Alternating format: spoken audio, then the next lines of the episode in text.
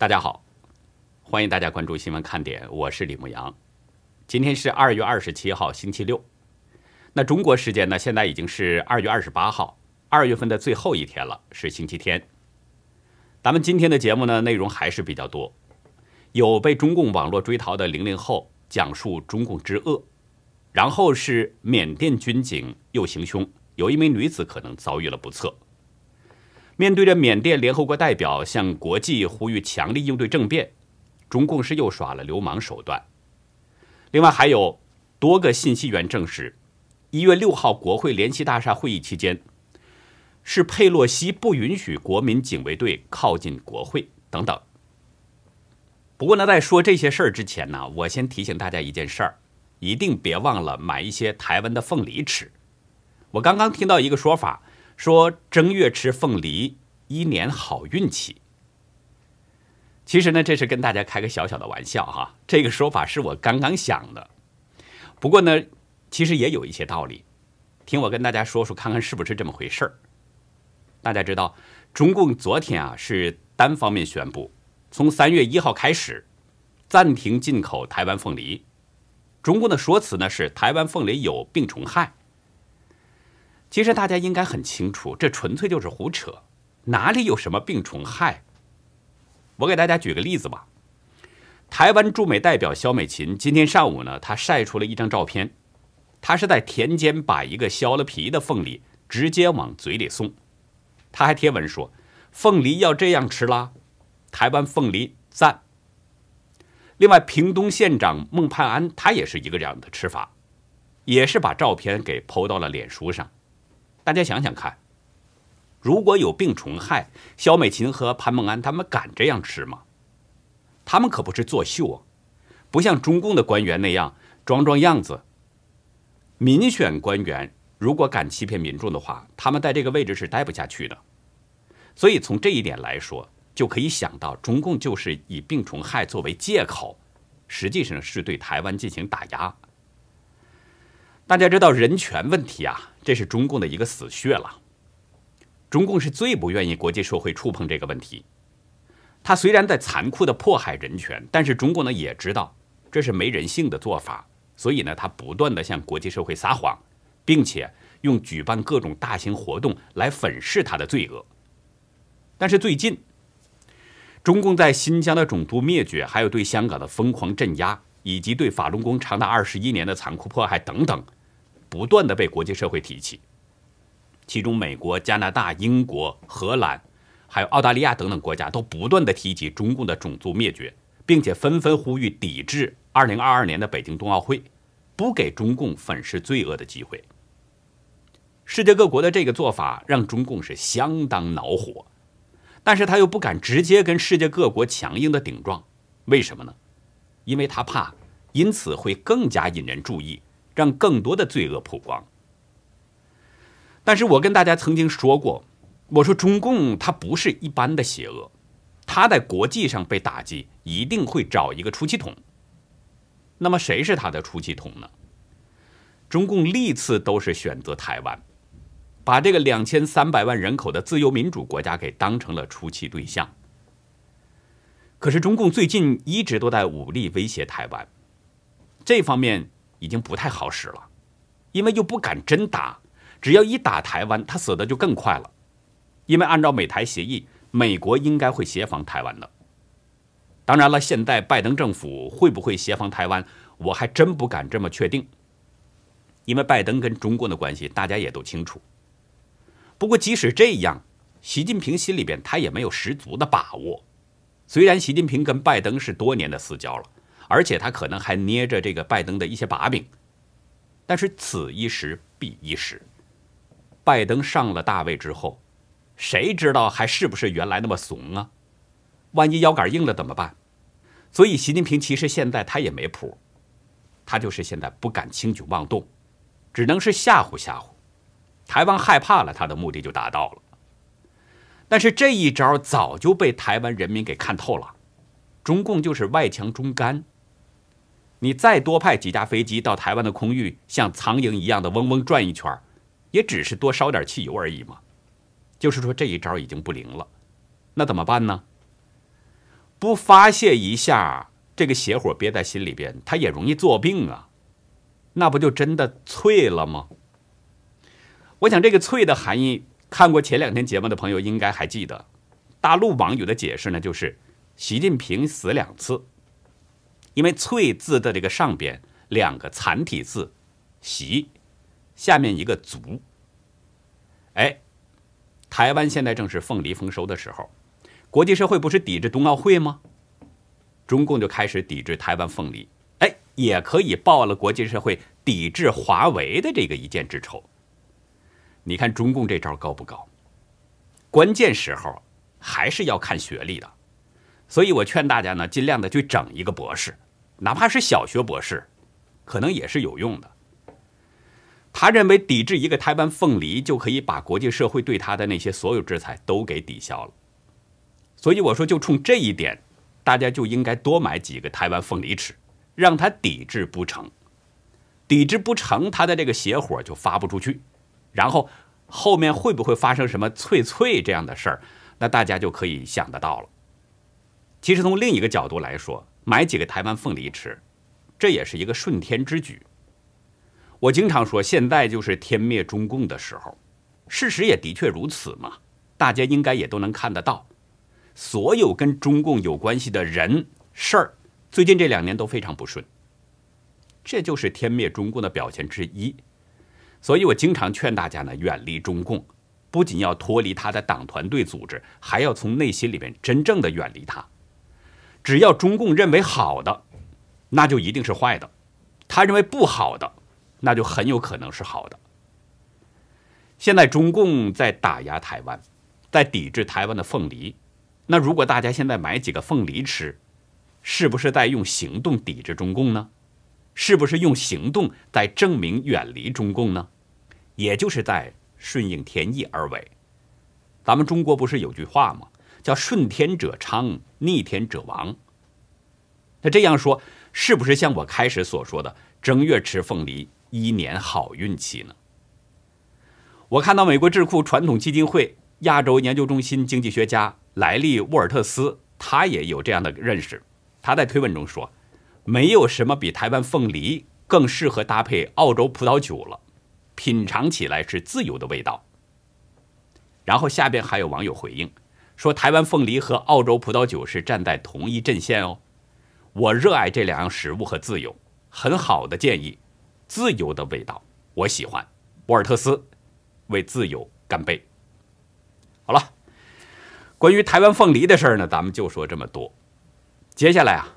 我要请大家看一段视频，这是呢一个叫王静瑜的零零后接受美国之音的一段采访。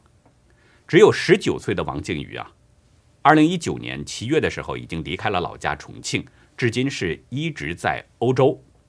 视频当中呢还有一段他和母亲的通话，是在二十六号的晚上进行的。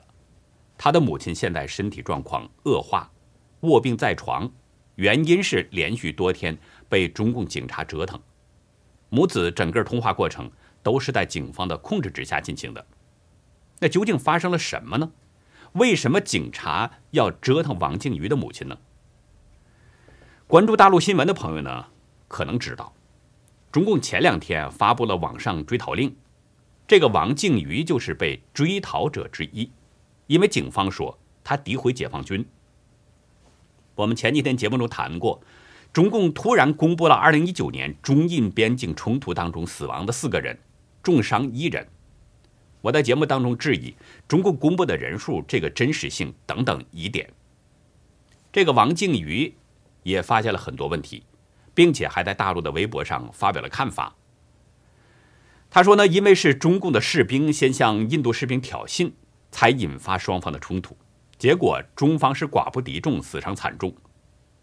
王金瑜的帖子当中表示，这些人不能被称为是英雄。后来呢，他又接受了自由亚洲的采访，就因为这些，被大陆网民给举报了。他发出贴文之后，警察马上就突袭了他的家，前后只有二十分钟。警察用手铐铐住了他的父母，查抽了家里边的电脑、iPad，还有现金等很多物品。重庆沙坪坝警方呢，在公告中说。以涉嫌寻衅滋事罪对犯罪嫌疑人王某刑事拘留，对其网上追逃。大陆的小粉红也是群起而攻之，骂他是汉奸卖国贼，还把他和家人的个人信息，包括姓名啊、出生日期、家庭住址，包括他父母的工作单位和手机号码等等，都给公开在了网络上。王靖瑜的父母呢是国企员工，现在都被停职了，要求配合调查。从事发的第二天到现在，他的父母每天都被带到警察局十二个小时，不给吃饭。王定宇很担心父母的安危，尤其是体弱多病的母亲。但是警察呢，在短信中跟他说，如果王靖宇三天之内不到派出所去自首，就让他的父母没有好下场。从事发以后第二天到今天，每天早上六点钟。啊，把我父亲跟母亲带到派出所啊，关在那个审讯室那个审讯椅上面。他问就是问你儿子什么时候回国？你想好给我说，如果没回国，我就要刑事拘留你。然后也不让我父母吃饭，到了晚上的六点或者七点钟，再把我父母给放回去。所谓的一个办案警官啊，用短信发给我，他说让我三天之内必须回国。他告诉我。不管我在哪里，他说你这个事情影响这么大，他说现在是整个中国人民都知道你诋毁解放军，中共中央啊，就是中央部门、外交部很多部门都知道我这个事情。他说如果你不回国，他说就算你在美国、在欧洲，我们也会把你引渡回去。然后他还电话中还威胁我，他说你认为你个人的能力强，还是我们一个国家的能力强？他说你不要以为呃其他的国家能够保护你，他说这个是痴心妄想。他给我父亲讲的，你现在让你儿子回来，最多让他坐十年牢。他说：“如果再有再多的境外媒体啊，像那个澳大利亚那个女生一样的啊，再这样报道你的儿子，他说，那么你儿子回来可能就会消失啊。他就直接用了‘消失’这个词。我的父亲还给重庆市的警方报警。他说，你就算说我儿子犯了法，他说我没有犯法。他说这个报我的身份证、报我的家庭住址是不是违法的？他说王靖瑜犯了法，你去抓他没关系，你不能来连累我。那么警察给我父亲讲的。”没有连累你，没有把你打死都还算好的。他说这是这个秦家港派出所的警官原话这样给他讲的。我现在是要二十四小时啊，就是早上去派出所，然后晚上有人在我家里面，他也不知道是什么人，自称是警察，然后也没穿警服，就在家里面守着睡觉。啊，有女警察跟我母亲睡一起，有男警察跟我父亲睡一起。然后我父母的话身心都不是太好。这是一个什么样的国家？是好人待的地方吗？这样的一个魔鬼政权。还有人认为他好，我只能说这些人真可怜，他们的未来是很危险的。我想我说这些话呢，头脑清醒的人是明白我说的含义的。我希望现在不明白的，如果能看到我的这段话，能认真思考一下，真的很可怜。以前呢，中共经常发一些吓唬国内人的那些所谓的红色通缉令。对逃往境外的一些经济犯罪嫌疑人进行网上追逃，可是现在中共把这个网上追逃的范围又给无限扩大了，在海外发表个人言论，开始在网上追逃了。以前中共啊只是在大陆，在他的统治区打压言论、搞文字狱，现在中共已经把这个魔爪伸向了整个世界，哪里都有中共的鬼影。中共不仅迫害发表言论的人，还株连到了他的家人，甚至用死亡来威胁。大陆民间呢，在上世纪九十年代有这么一种说法，说过去是土匪在深山，现在土匪在公安。这句话其实并不准确，土匪有的时候还有人性的闪现呢，但是魔鬼政权下的公安，流氓程度甚至超过土匪。大家看中共警察的言行。跟流氓有区别吗？他们当中很多人呢，其实就是穿着制服的流氓，是中共恶魔豢养的流氓打手。这样的邪恶政权，如果不解体，它好人还有出头之日吗？它存在一天，善良的人就会多遭一天的罪。据缅甸当地的媒体报道说呢，国务资政昂山素季现在已经是被政变的军方给从家中掠走了。转押到了一个隐秘的地方，不知所踪。而且军警在今天又升级了暴力镇压，除了发射催泪瓦斯和橡胶子弹之外，抓捕了几百人，并且可能枪杀了一名女子。中共的这个恶魔魔爪上又沾上了很多缅甸人的鲜血。英国《卫报》引述当地的传媒报道，今天缅甸的两个最大的城市仰光、曼德勒的民众仍然举行了和平抗议集会，但是都遭到了军警的暴力镇压。有三家当地媒体表示，那名不幸遇难的女子是在中部城镇蒙瓦尼被枪杀的。如果这名女子被枪杀的消息属实，她就是缅甸政变以来被军警枪杀的第七个人。不过呢，联合早报随后又引述缅甸救护车服务部的消息，说那名女子还活着，据称目前仍然在医院。但是这个消息我们没有看到其他的消息来源证实。卫报记者看到一份录像，其中显示在镇上的警察是在殴打示威民众，其中包括一名已经被打倒在地的男子，仍然被警察用脚踢，还用枪指着周围的那些围观者。当地警方没有立即回应媒体的询问。有当地示威者呢告诉路透社，警方对示威者先是进行包围，然后用水炮进行攻击。在仰光，军警在今天一早就开始在各处抓人。在市区的一条街道上，有一些示威民众在汽车喇叭和掌声当中有秩序的游行，但是遭到了军警对他们的冲击，抓捕了其中的一些人。没被抓捕的那些人呢，随即分散之后又重新组合，但很快又遭到军警的追击。军警向人群发射了令人眩晕的手榴弹，并且向空中开枪。有一名抗议者对当地的媒体表示：“他说，我听说他们有权射击，他们试图表明他们可以控制局势，但这是一个谎言，整个国家都处于混乱之中。”另外一名示威者说。他们不是军人和警察，他们是恐怖分子。缅甸维权组织在晚上告诉路透社，今天一整天的镇压行动当中，有几百名示威者遭到了逮捕。政治犯援助协会指出，超过十辆监狱巴士开进了永盛监狱，每一辆巴士上大约有四五十人。另外，还有大量的示威者被抓，目前正在设法追查这些人的名字。缅甸军警今天的暴行，就发生在联合国非正式会议讨论缅甸局势之后的几个小时。当时呢，缅甸驻联合国代表觉莫敦举三指礼，要求国际社会立即介入事件，推翻军事政变。但是呢，中共代表说这是缅甸内政，不能干涉。觉莫敦在发言中表示，说自己呢是代表缅甸民众去年十一月选出的民选政府发言。也就是昂山素季的政府，说是反对政变。他强调，国际社会要以最强硬的行动，采取一切必要措施，立即终止这场政变，停止镇压人民。他在结束演讲的时候，也像缅甸国内的示威者一样，举起了三根手指。觉伯伦表示，缅甸人民会继续抗争，国际社会的强大支援，对于对抗独裁暴政的缅甸人民来说是不可或缺的。三指礼最早呢是在泰国的学生集会当中使用的，缅甸示威者是从中受到了启发，也采用三指敬礼，用这个手势来表达必胜的信念。联合国缅甸问题特别报告员汤姆安德鲁斯他说，当他看到这位大使的勇敢行为的时候，他感到无比的震惊。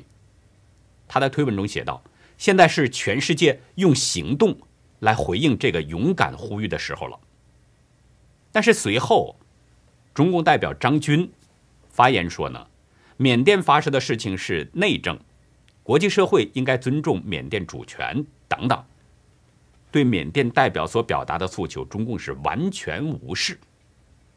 中共的这个所谓内政之说，实际上就是在故意的纵容缅甸军警的政变，支持军警对缅甸民众的镇压。而事实上，自从缅甸军方发动政变以来，缅甸的抗争者已经多次发现，中共是在暗中支持着军政府。除了中共官媒美白军事政变，把它称之为是重大内阁转移之外，有缅甸媒体曝光，中共还以运送海鲜为名，向缅甸军政府偷偷的运送军火。但是二十四号又被发现了，有几十名中国人包机抵达仰光。于是第二天，军警就突然升级了镇压行动等等。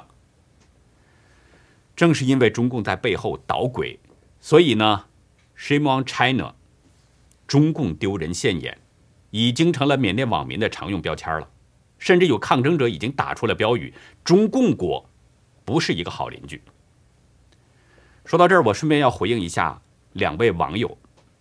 在我第一次谈中共在缅甸政变背后有鬼影之后啊，有两位当地的华人朋友呢给我发 email，希望我不要再说中共了，因为缅甸当地人呢已经开始仇视华人了。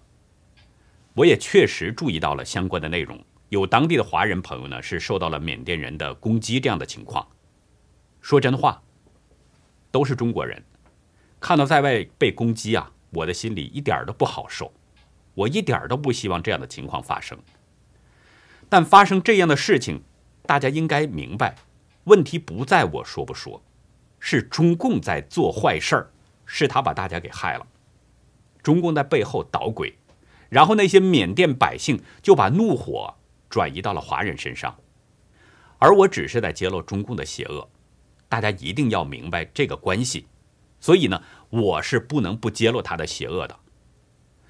另外，我也想啊，对那些攻击无辜华人的缅甸人民呢说两句：做坏事的不是这些华人，他们都是无辜的；做坏事的是中共。攻击无辜的华人，那不是已经失去准星了吗？这不但不能解决问题。相反，还会给中共制造借口。其实中共啊，看你们攻击无辜的华人，他正在偷偷的看热闹，捂着嘴在偷着笑呢。中共的想法就是越乱越好，越混乱他越有镇压的借口。人们应该清楚，中共在背后在支持着缅甸军警镇压和平抗议的民众。那冤有头债有主嘛。大家应该把矛头指向中共。我觉得呢，不仅不应该攻击那些无辜的华人，反倒是应该与那些反对中共的华人联合起来，把炮火射向中共。我经常说，哪里有坏事儿，你都能看到中共的鬼影，因为它就是一切灾难的根源，它就是残害百姓来的。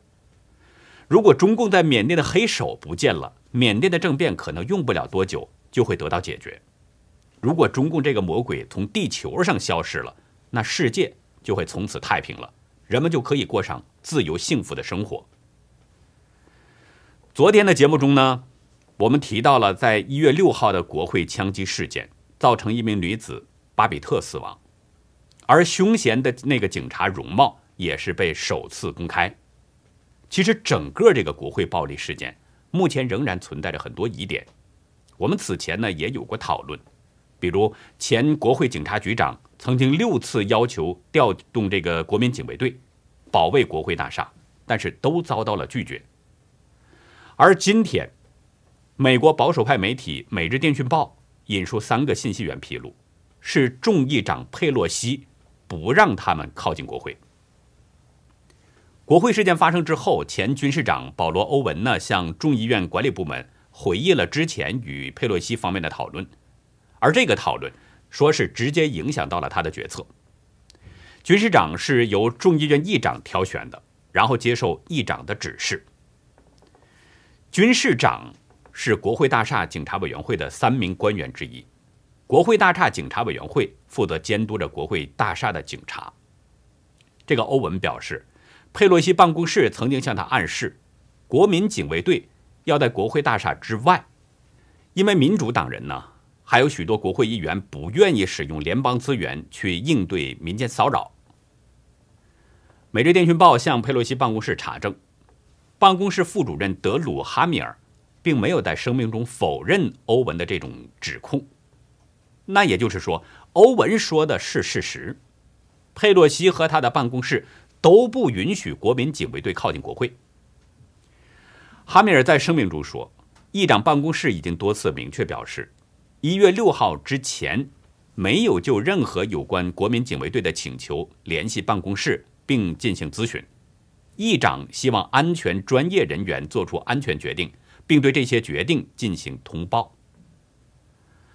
二月二十三号，欧文在参议院的听证会上作证。提出了更多关于事件确切时间线的问题。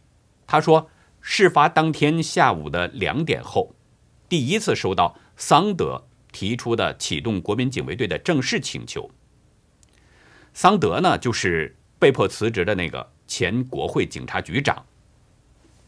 共和党参议员乔什·霍利马上就追问这个欧文，是不是必须向指挥系统佩洛西发出请求？欧文回答：不是。《纽约时报》此前曾经报道说，议长办公室证实，国民警卫队呢是在下午一点四十三分左右获得批准。CNN 报道说，桑德是在下午的一点零九左右向欧文请求调动国民警卫队，但是欧文自己说。桑德是在下午两点以后才跟自己联系。消息人士质疑，佩洛西在一点四十三分批准了这个请求，他怎么可能在下午两点之后得到请求之前就向这个议长请求许可呢？我们换一个说法，听得可能更清楚一些：欧文怎么可能在得到桑德的请求之前就已经向佩洛西发出请求呢？从这个时间顺序上是说不通的，而且也不符合逻辑嘛。